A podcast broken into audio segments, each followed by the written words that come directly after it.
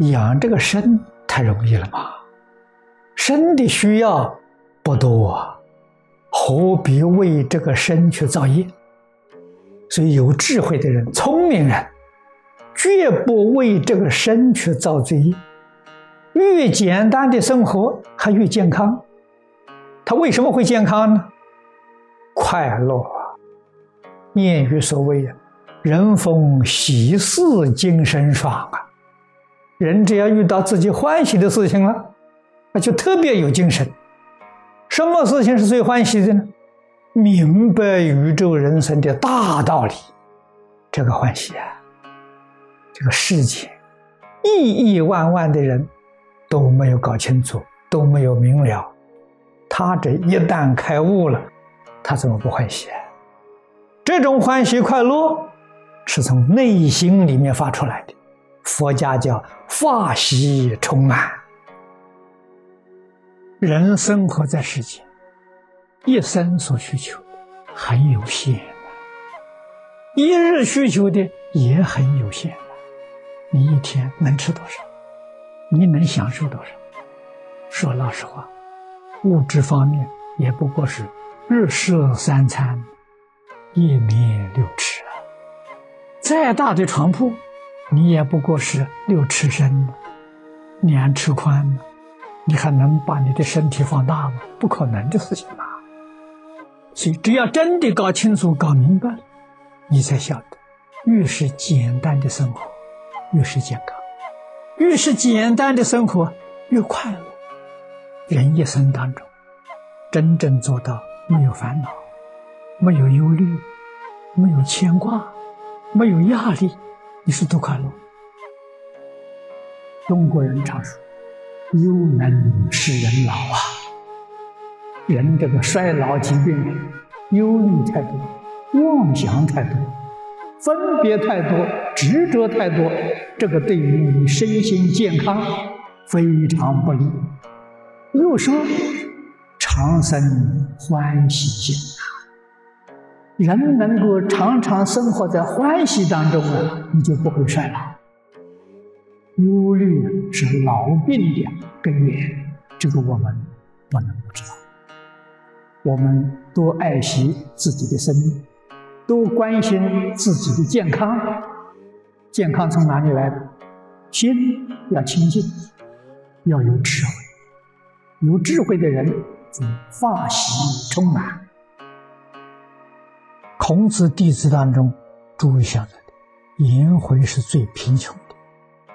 可这贫对生活有没有妨碍呢？不妨碍，贫而乐。父子对他赞叹呐，乐从哪里来呢？学而时习之，不亦乐乎？那个喜悦是从内心里面生的，不是外头来的。内心里面生喜悦。佛的生活比孔颜有过之而无不及。孔颜还有个房子住啊，虽是很简陋的，还有个房子。释迦牟尼佛一生没有房子。晚上住在那大树底下，树荫下打坐休息，没有躺在地上睡觉的。一生是这样。吃饭呢，外面就徒步，日中一食，一天吃一餐，过这样的生活。所以在物质上生活，比孔子还要简单。快不快乐呢？快乐，发喜充满，父子是不亦乐乎。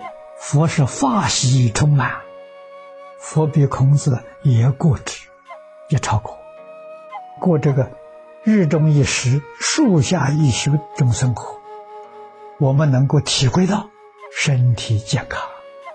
那不健康，这种生活不能过啊！这佛告诉我们，真正幸福美满的人生在哪里？你看佛那个样子，那真正幸福美满。就是说，世间所有这些欲望，通通放下了。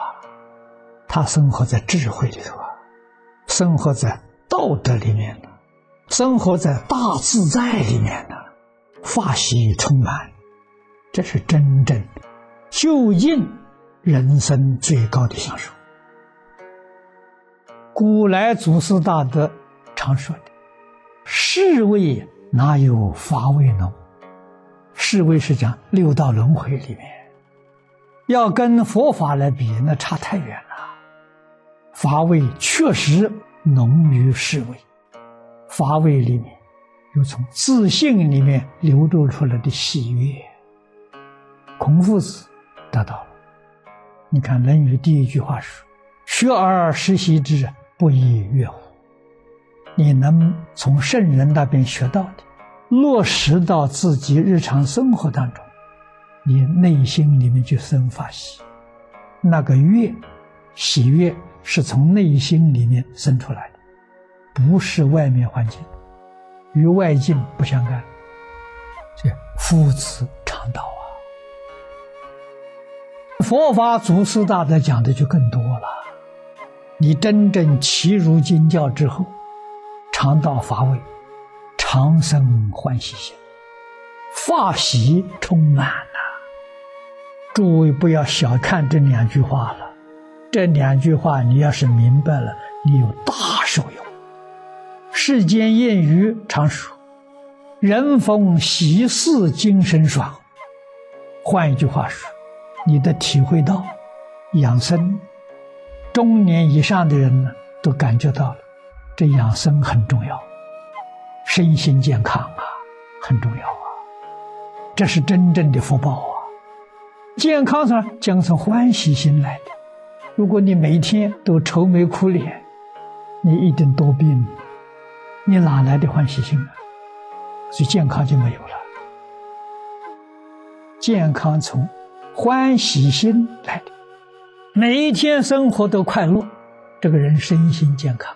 百病不生啊，年龄增长啊，老而不衰，这叫福报。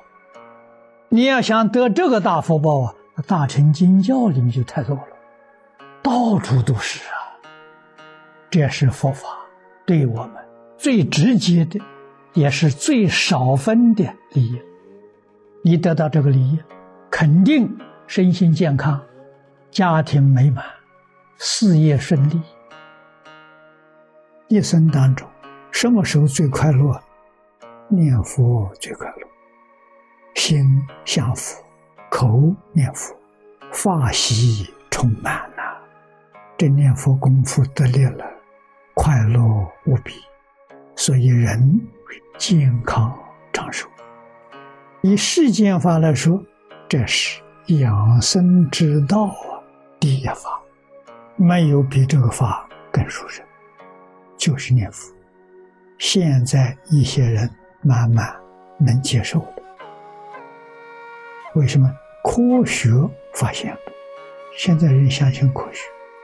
科学家提出疑心恐物，我们身体是物质现象，念头是精神现象，念头可以控制物质现象。我这个身体不好了。这是物质现象有问题了，怎样让它恢复健康？念头好了，身就健康。什么念头最好？阿弥陀佛念头第一好。为什么？阿弥陀佛最亲近，阿弥陀佛无量光，阿弥陀佛无量寿。念阿弥陀佛的人，一定身心健康，一定无量寿。